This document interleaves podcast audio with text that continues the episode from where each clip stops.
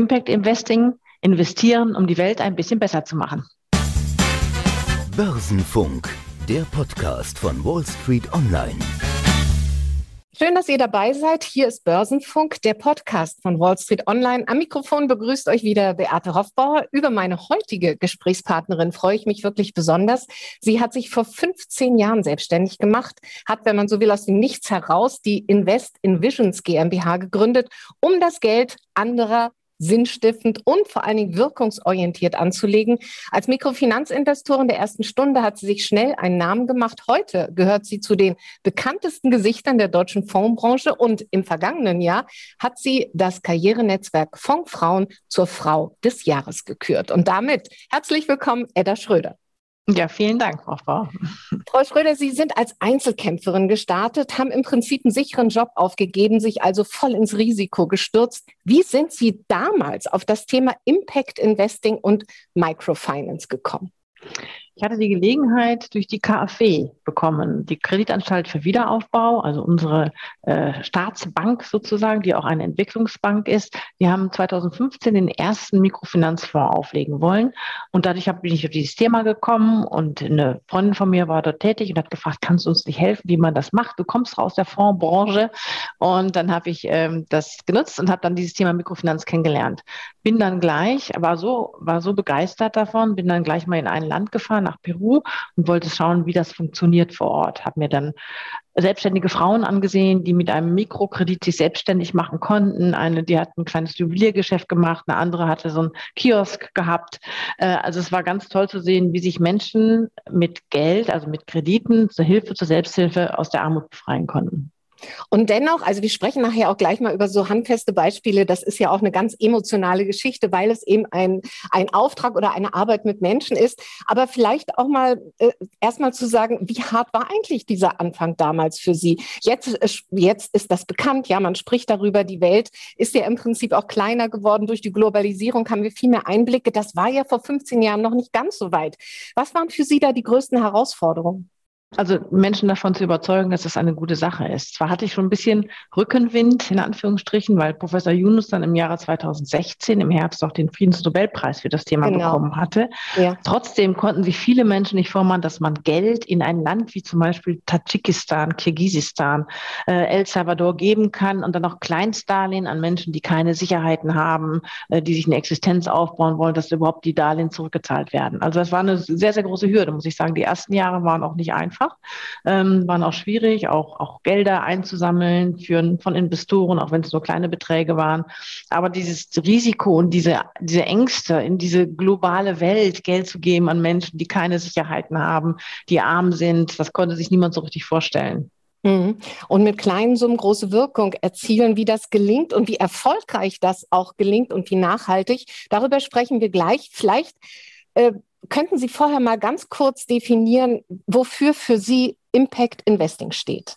Wie der Name schon so ein bisschen sagt, sagt man, man möchte wirkungsorientiert investieren. Das heißt, ich habe ein Ziel vor Augen. Wenn ich Geld investiere, möchte ich damit was Bestimmtes erreichen. Zum Thema, wenn wir uns mal auf Mikrofinanz in, äh, beziehen, sage ich, ich möchte, dass Menschen sich selbstständig machen können, dass Menschen Zugang zu Geld bekommen, die sonst keinen Zugang zu Geld und Kapital haben und sich damit eine Existenz zum Beispiel aufbauen können und sich aus der eigenen Armut befreien können. Werbung. Der Podcast Börsenfunk wird von Morgan Stanley präsentiert. Neben dem Investmentbanking einer der größten Derivate-Emittenten der Welt. Und zudem Premium-Partner von Smart Broker. Heißt, alle Produkte von Morgan Stanley gibt es für 0 Euro bei Smart Broker. Wer in jeder Marktlage partizipieren will, ist mit Zertifikaten und Optionsschein von Morgan Stanley gut aufgestellt.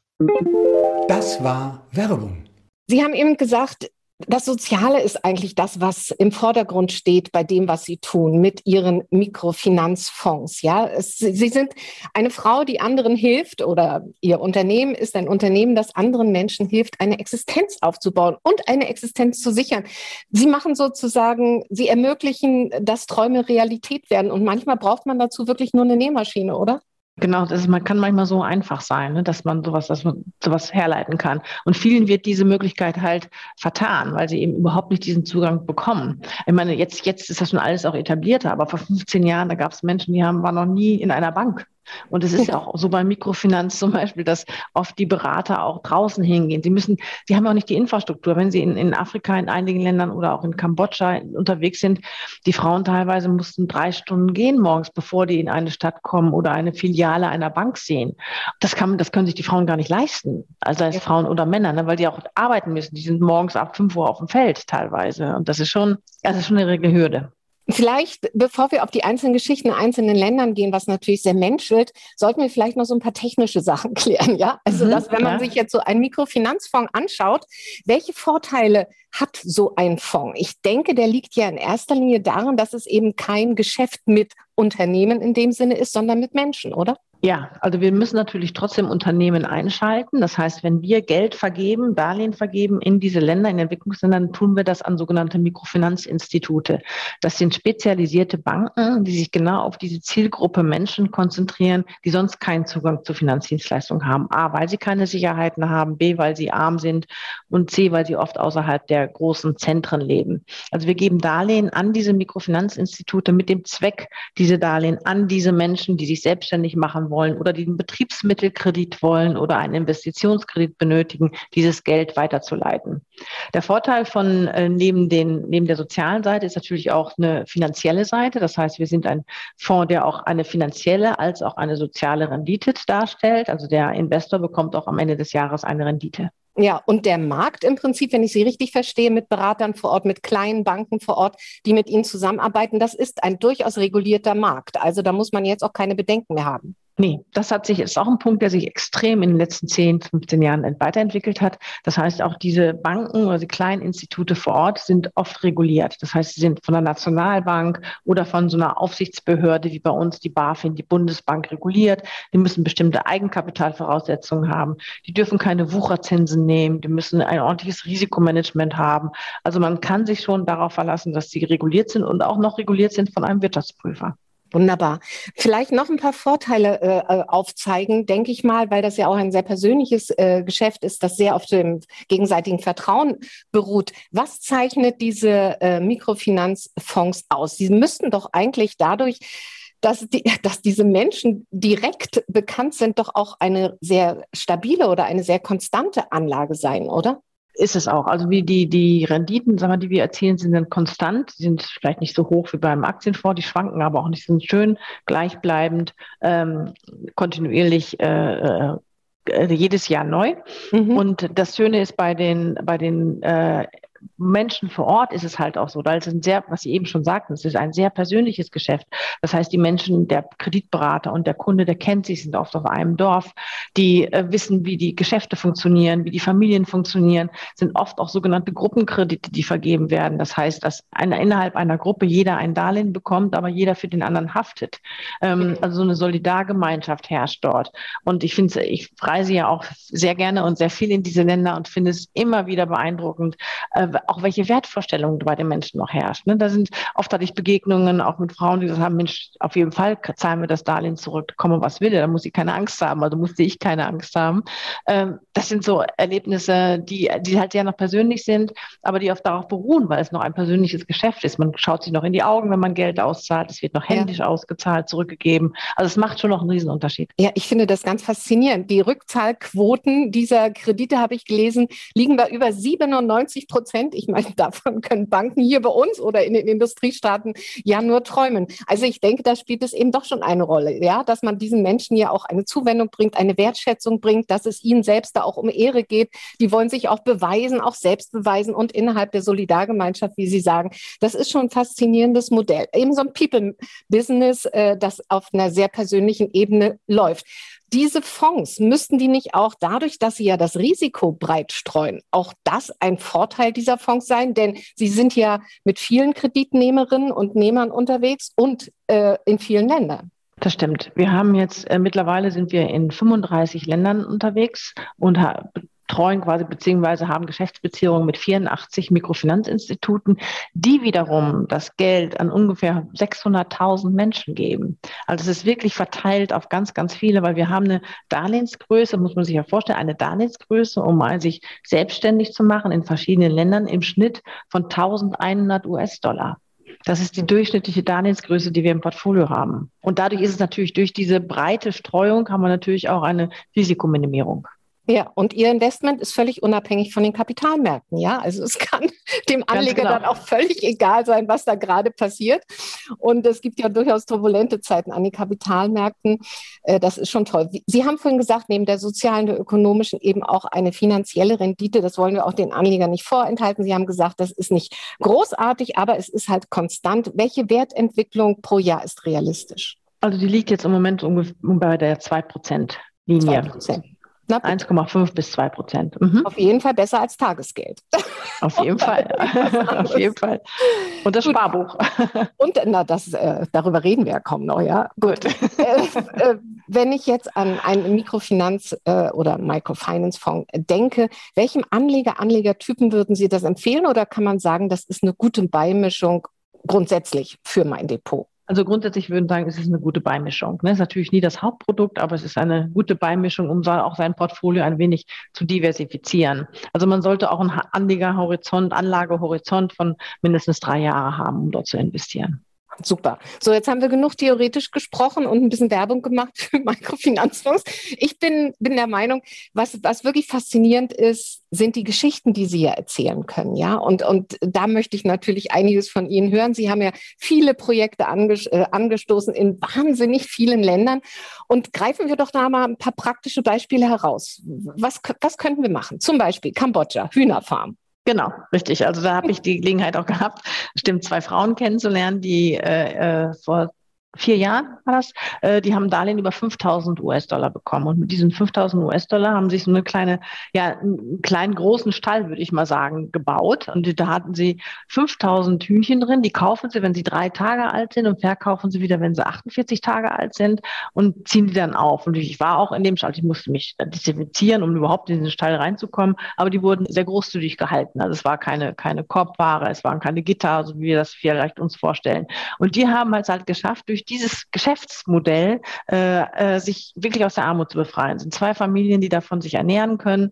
Sie, ich habe noch in der alten Hütte gesessen mit den, mit den Frauen, dann hatten sie schon ein Steinhaus bauen können.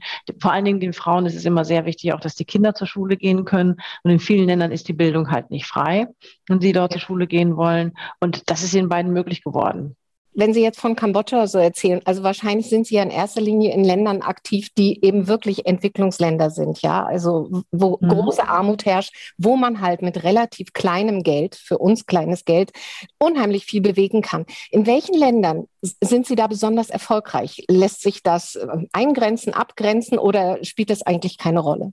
Also wir sind also in äh, weltweit sehr unterwegs, also viel auch in Südostasien. Also ein Beispiel hatten wir eben gerade gesagt, Kambodscha, aber auch zum Beispiel in Ländern, die uns gar nicht so bekannt sind, wie Kirgisistan, Tadschikistan oder Usbekistan. Das sind ja die ehemaligen Stan-Länder, die auch sehr stark von, von Armut betroffen sind, weil sie auch keine großen, entweder sie haben keine großen äh, Ressourcen, also keine, kein Ölvorkommen oder sonstiges, oder sind halt auch sehr diktatorisch geführte Länder, wo noch eine sehr hohe Armuts ähm, Armutsgröße herrscht. Und da versuchen wir halt auch Anschluss zu finden und dort auch unser Geld zu investieren. In Tadschikistan, nee, in Kirgisistan hatte ich auch mal einen, einen Bauern kennenlernen oder einen Viehzüchter. Der macht es halt so, der geht am Januar, äh, kauft er sich Jungvieh ein, Ziegen und Schafe und geht mit denen über den Sommer in die Berge, in so einer, in einer Hurte, wie man das so kennt, hat, hat er mhm. mir auch gezeigt.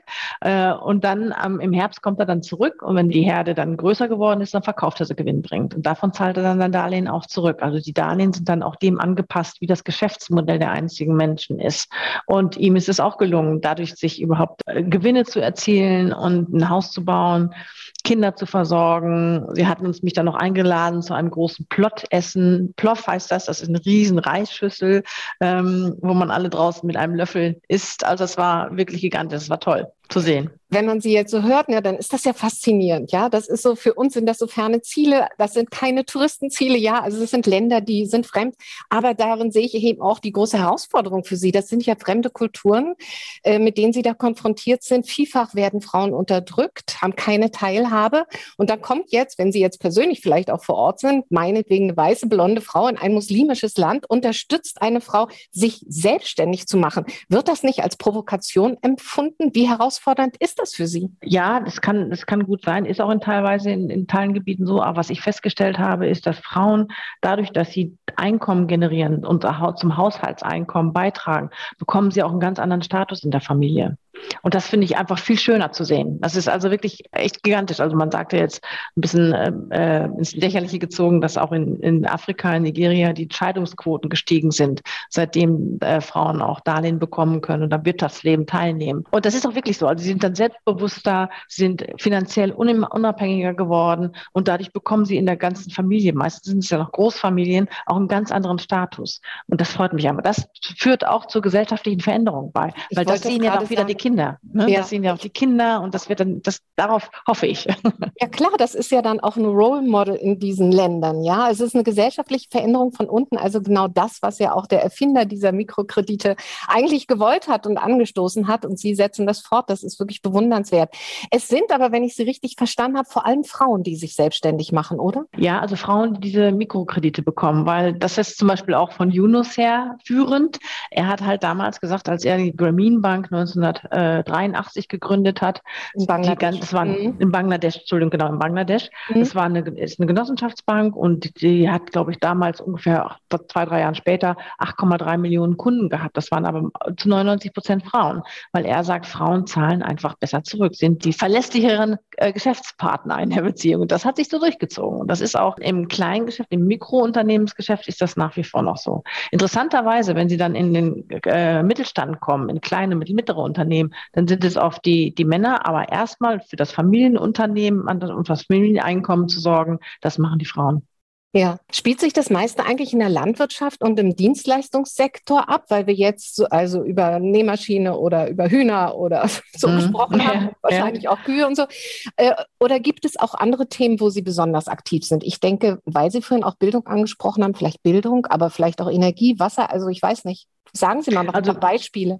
Ja, das, das ist, äh, bewegt sich wirklich mehr in diesen drei großen Segmenten. Das ist äh, also äh, Landwirtschaft, das ist Handel und das ist ähm, Dienstleistung, wie Sie eben gesagt haben. Das sind aber auch zum Beispiel, ich habe eine kleine Firma gesehen in Myanmar, die haben Flipflops hergestellt, also Schuhhandel, äh, Schuhhersteller Mhm. oder aber auch äh, Textilhersteller oder in den Sri Lanka Tuk-Tuk-Fahrer, also die kleinen, die Ja. kleinen äh, Dreiräder sozusagen. Ne? Also solche Dinge gibt es sehr, sehr unterschiedliche. Im produktiven Gewerbe, also im Handwerk sind es noch viele, aber dann mal das so größere Unternehmen, das wäre dann schon außerhalb der Mikrokredite. Das wäre dann schon in dem kleinen und mittleren unternehmerischen Bereich tätig. Was mich überrascht hat, dass ich gelesen habe, dass Sie auch in China aktiv sind. Ich dachte immer, China, na, hm, die sind ja inzwischen so weit, dass sie den USA die ähm, Wirtschaftsvormacht da den Rang ablaufen wollen als, als größte ähm, Wirtschaftsmacht der Welt. Wer sind denn da Ihre Kundinnen oder Kunden? Das, genau, das unterschätzt man immer, weil auch in einem Land wie China geht die Schere, die Schere zwischen Arm und Reich halt auch sehr weit auseinander. Und gerade wenn Sie auf dem, auf dem ländlichen Bereich unterwegs sind, wir haben ja ein Riesenland vor uns und da gibt es noch sehr, sehr viele ähm, landschaftliche oder beziehungsweise äh, Flächen auf dem Land, wo halt noch kein Zugang zu Finanzdienstleistungen auch ist. Und da, genau da wollen wir dann halt auch ansetzen und den Menschen dort vor Ort helfen. Und das, das, sind läuft genau dann, die gleichen. Ja, Entschuldigung. Entschuldigung, das läuft dann in Diktaturen genauso wie in anderen Ländern oder wei- weiß Ja. ich, oder gibt es da politische oder ideologische Vorbehalte gegen Ihre Arbeit oder wird das willkommen aufgenommen? Das wird interessanterweise willkommen aufgenommen, weil da geht es auch oft um Kooperativen, also um Genossenschaftsbanken zum Beispiel, ne? die, Mhm. ähm, die die Gelder dann, und das entspricht ja so ein bisschen dem Modell der, der Chinesen. Ich meine, wir sind ja auch in Ländern äh, unterwegs, wie zum Beispiel Belarus im Moment oder in, Ja. was haben wir noch, eher wo Diktatoren, also, oder Nicaragua ist genauso schlimm. Ne? Also das sind sehr, sehr unterschiedliche Modelle. Aber das, das Thema ist ja immer, dass wir in die Privatwirtschaft gehen. Wir gehen nicht in die Regierungen, wir geben nicht den Regierungen das Geld. Das ist ganz wichtig. Sondern es geht wirklich um die Privatwirtschaft quasi von unten heraus in den Ländern eine Veränderung zu schaffen. Mhm. Mhm. Und das gelingt Ihnen ja. Ich finde es ja wunderbar. Sie haben es ja schon in Ihrem Namen Vision, also die Vision, äh, die Welt positiv zu verändern. Wo stoßen Sie an Grenzen oder wo sind Sie bisher an Grenzen gestoßen oder vielleicht gescheitert? Ähm, das ist eine gute Frage. Also es gibt manche also nicht gescheitert, aber wo es ziemlich schwierig ist, zum Beispiel ein Land wie Mexiko. Da haben sie, äh, da sind Strukturen dahinter, die für uns auch manchmal nicht wirklich erkennbar sind. Erstmal sind es für unsere Verhältnisse noch immens hohe Zinszahlungen. Die werden äh, Zins, äh, ähm, Zins, genau, Zinssätze, die werden dadurch äh, begründet, weil halt so viele Ausfälle sind, weil so viele ähm, Menschen halt das Geld nicht, auch die, diese kriminellen Verbundenheiten dort, das ist halt sehr schwierig. Das ist, wir sind dort investiert, ja, wir versuchen und wenn wir uns dann diese Unternehmen auch angucken, gucken wir die uns sehr, sehr, sehr genau an, mit denen wir mhm. dort zusammenarbeiten. Aber im Allgemeinen ist das, erscheint das für mich gerade im Mikrofinanzbereich ein schwieriger Markt zu sein. Mhm. Müssen Sie eigentlich große Überzeugungsarbeit bei Investoren leisten, wenn die zum Beispiel hören, Kambodscha, Nicaragua, Tadschikistan oder weiß ich, wo immer sie auch sind? Da denken doch wahrscheinlich viele, okay, das Geld sehe ich nie wieder. Ja, genau, das war zu Anfang so und wird jetzt immer, ich denke immer, jeder Mensch weiß jetzt in Deutschland zumindest, was Mikrodarlehen und Mikrokredite sind, aber natürlich nicht. Äh, kann man auch nicht wissen, muss man auch nicht. Aber es gibt, wenn es Menschen sind, die neu sind, die das Thema noch nicht, nicht gesehen oder gehört haben, dann, das kann doch gar nicht wahr sein. Dann, dann muss man schon Überzeugungsarbeit leisten. Das war eigentlich die letzten 15 Jahre immer so. man hingehen muss und sagen, ja, aber guckt euch das doch mal an und seht doch auch mal. Und äh, man sieht natürlich dann immer teilweise auch nur andere Bilder, ne? auch in den Medien und so. Da muss man sagen, ja, es gibt aber auch eine andere Seite noch und da kann man wirklich ansetzen und was tun. Genau, und ich meine, ein Anleger zu überzeugen ist natürlich relativ leicht, wenn man ganz einfach auf Erfolge verweisen kann. Wie lässt sich denn der Erfolg messen? Ich glaube, Sie haben auch eine eigene Methode entwickelt, um das sichtbar zu machen, oder? Genau, wir haben natürlich, wir haben beides. Ne? Einmal ist es natürlich, dass der Fonds rentabel ist dass wir also eine, eine, eine, Rendite für den Investor erzielen. Aber auf der anderen Seite haben wir natürlich auch unsere ganzen ähm, Geschichten, Anführungsstrichen, die wir erlebt haben, beziehungsweise die gefördert wurden durch das Geld, was wir verliehen haben, auch aufgezeigt auf unserer, unserer Webseite. Im Impact Report, den wir jetzt herausgegeben haben, kann man sehen, was mit dem Geld wirklich erreicht wurde und wie wir es machen. Also wir haben ein ganz neues eine Methodik aufgebaut, wie wir auch die Analyse machen, was gemacht werden muss. Ich meine, wie viele Menschen erreicht werden, ist das eine, wie viele Frauen erreicht werden, wie viel die Bezahlung der Menschen in den Mikrofinanzinstituten ist, wie das Marketing gemacht wird, wie wissen die Kunden überhaupt, was die tun, werden die auch geschult in solchen Dingen. Also ja. diese ganzen Messungen werden, werden zugrunde gelegt. Ja, wunderbar. Ich meine, Transparenz ist natürlich etwas, was dann auch überzeugt. Wer jetzt sagt, genau das will ich, wie groß ist eigentlich die Auswahl an Mikrofinanzinvestments? Äh, äh wo kann ich, ja, wo, wo, bekomme, wo bekomme ich diese Fonds? Wie viele gibt es davon? Mhm. Also für den Privatanleger zugänglich in Deutschland sind es, glaube ich, mittlerweile fünf Fonds. Mhm. Da müsste man wahrscheinlich einfach mal Mikrofinanzfonds eingeben. Dann, äh, dann sieht man die Anzahl, die für den Privatanleger zugänglich sind. Ja, halten Sie die überhaupt vergleichbar mit anderen Nachhaltigkeitsfonds oder muss man da doch einen Unterschied machen? Es ist was anderes, weil wir sind zum Beispiel Mikrofinanzfonds vergeben ja Darlehen. Also wir haben einen direkten Zugang zu dem Mikrofinanzinstitut und zu dem Endprofiteur des mhm. Darlehens quasi, ne, des N-Mikrounternehmers. Wenn Sie jetzt einen nachhaltigen Aktienfonds investieren, das ist sehr, äh, den, die Aktie kaufen Sie an der Börse und die wieder auch verkaufen. Natürlich können Sie durch Engagement, wie man so schön sagt, an, deren, an den Hauptversammlungen teilnehmen. Aber ich glaube, wir haben einen direkteren Zugriff. Also wir sind auch kein, eben wie gesagt, wir sind nicht so liquide wie ein Aktienfonds. Wir sind ja nur einmal im Monat handelbar. Ähm, aber weil wir auch die Darlehen im Hintergrund laufen haben. Aber wenn ich jetzt höre, es gibt nur fünf Fonds, Publikumsfonds in Deutschland, dann klingt das für mich noch sehr nach Nische. Ist es auch. Muss man ganz ehrlich sagen, es ist eine Nische und es ist auch sehr aufwendig, was wir machen. Ne? Wir müssen ja mit jedem Mikrofinanzinstitut, also mit diesen 84, die wir jetzt im Portfolio haben, mit jedem Einzelnen einen Darlehensvertrag abschließen. Und dieser Prozess, der dauert lange. Eine Aktie macht Klick, Sie kaufen sie heute an der Börse in der nächsten Viertelstunde. Und bei uns dauerte sehr lange, bis dieser ganze Prozess Darlehensvergabe, Prüfung äh, der, der, der ganzen Menschen, die da drin verwickelt sind und so, bis das abgeschlossen ist, das dauert manchmal zwei, drei Monate. Ja, man kann sich das gar nicht so vorstellen, aber Sie haben natürlich recht, da hängt so viel dran und man muss auch mit so vielen Partnern im Prinzip vorher Verträge schließen, damit das überhaupt äh, glatt läuft. Sie sind jetzt seit 15 Jahren am Markt.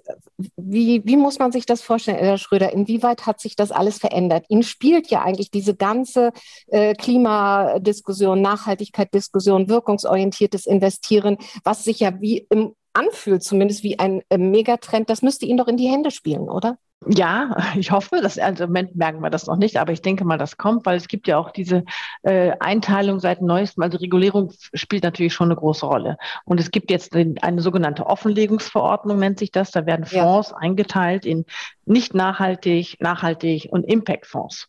Und wir gehören halt zu den, ich sag mal, die Königsklasse natürlich, die Artikel 9 Fonds, Impact-Fonds. Das heißt, die, die wirklich ein, ein Ziel haben, etwas zu verändern, also konkret ein Ziel haben, um, um eine, einen positiven äh, Impact so genannt zu erzielen. Und da gibt es noch nicht so viele in Deutschland von. Also von daher denke ich mal, hoffe ich, dass wir da auch noch von profitieren werden. Ja, und da kommt ja durchaus Unterstützung von Seiten der Politik. Sie haben es gerade angesprochen. Äh, das ist, äh, Brüssel stößt das ja auch mehr und mehr an. Wir haben das in mhm. Deutschland. Also da dürfte ja noch einiges möglich sein. Was würden Sie sich denn wünschen für die Zukunft? Dass es noch leichter ist, äh, regulatorisch Fonds, Impact-Fonds aufzulegen. Das würde ich mir wünschen, weil das war schon damals, als wir das gemacht haben, wir waren der allererste in Deutschland, das war schon eine Hürde. Und es gibt so viele Themen, die man noch, also die wir zum Beispiel auch im Kopf haben und gerne äh, erschließen möchten, ist zum Beispiel das Thema Bildung. Das finde ich total wichtig, wenn Sie auch wieder Veränderungen in Gesellschaften vornehmen wollen, dass man in Bildungsprojekte besser investieren kann, ähm, dass man, wir machen jetzt zum Beispiel, äh, eine, wollen wir finanzieren, die Mikrofinanzunternehmer, die größer geworden sind, die kleine und mittlere Unternehmen mittlerweile sind, die aus dem Mikrofinanztopf rausfallen, die wollen wir gerne finanzieren. Davon ist es auch schwer, dann einen Publikumsfonds zu errichten, also für Idee für jedermann zugänglich ist. Also da würde ich mir noch Erleichterung erhoffen für die Zukunft. Wenn Sie von regulatorischen Hürden sprechen, wer, wer wäre dann sozusagen Ihr Ansprechpartner? Ist das dann der Gesetzgeber oder? Genau, das Bundesministerium der Finanzen wäre das. Mhm. Ach so. Ja, ich, ich wundere mich, dass das so schwierig sein soll, äh, da solche Fonds aufzulegen. Aber gut, da sollte dann ja, was stehen. Da steht dann immer die, die, die weisen Meinung nach, äh, nach Anlegerschutz dahinter, ne? aber das ist auch sehr, sehr divers diskutiert, was wir sozusagen. Ja, also dann drücke ich Ihnen da die Daumen. Ich würde Ihnen zum Schluss gerne noch drei persönliche Fragen stellen. Die können gerne. Sie lang oder kurz beantworten, wie immer Sie möchten. Äh, Kaffee oder Tee? Kaffee. Berge oder Meer? Berge. Welches Nachhaltigkeitsziel ist Ihnen eigentlich das Wichtigste? Die große äh, Einkommensverteilungsschere der Welt zu schließen. Und wofür würden Sie nie Geld ausgeben? Große Autos. Wunderbar. Sagen Sie mal von, von, mir jetzt so ganz persönlich noch die Frage, äh, wenn Sie jetzt so auf diese vielen einzelnen äh, Projekte zurückschauen, die Sie betreut haben und erfolgreich betreut haben, was ist Ihnen persönlich so am nächsten gegangen oder worüber haben Sie sich besonders gefreut? Weil da stecken ja immer auch Geschichten dahinter. Ja, das eine war in Uganda, wirklich, da hatte ich auch die Gelegenheit, bei der Familie mal eine Woche zu leben. Da hat ein Herr Abbas, der Vater hatte ein Darlehen über 500 Dollar bekommen und hat damit Land gekauft und baut auf diesem Land Kaffee an. Und er hat elf Kinder. Und sein größtes Ziel war immer, seinen Kindern eine bessere Zukunft zu ermöglichen durch Bildung. Und er hat es geschafft, dadurch durch sein kleines, so kleine Landwirtschaft, seinen Kaffeeanbau, jetzt mittlerweile auch Mantoke, die Kochbanane, hat er es geschafft, allen seinen Kindern eine gute Schulausbildung zu ermöglichen. Drei oder vier gehen mittlerweile schon zur Universität. Und das ist echt beeindruckend. wenn Sie das dann sehen, wir haben halt auch gelebt ohne Strom, ohne fließend Wasser. Es funktioniert und es war, ja, und er hat was bewirkt. Er hat wirklich was bewirkt und wollte was tun. Und das hat er geschafft. Wunderbar. Sagen Sie, Sie halten mit Einzelnen noch weiter Kontakt, ne? sodass Sie also ja. ver verfolgen können, was Sie angestoßen haben. Ja. Genau. Mhm. Edda Schröder. Versuchen wir immer. Ja, ich drücke Ihnen die Daumen, dass Sie trotz Ihrer Arbeit das auch weiterhin schaffen. Ich meine, damit beschenkt man sich ja auch selbst. Ja, das ist ja, es gibt genau. einem Genugtuung bei dem, was man ja. tut. Ich bedanke ja. mich auf jeden Fall ganz herzlich für das Gespräch, wünsche Ihnen weiterhin viel Erfolg. Und das, äh, liebe Hörer, war Börsenfunk, der Podcast von Wall Street Online mit der Gründerin von ähm, Invest in Visions. In der kommenden Woche begrüßt euch dann an dieser Stelle Martin Kerscher zu seinen Best-ofs der Wall Street Online TV-Interviews. Und wir hören uns, wenn ihr wollt, am 7. Juli wieder dann mit Volker Schilling von der Greif Capital Management AG. Der wird für euch den Finanz- und Fondsmarkt analysieren und in gewohnt unterhaltsamer Art kommentieren. Ich freue mich drauf und sage bis dahin Tschüss und alles Gute. Das war Börsenfunk der Podcast von Wall Street Online.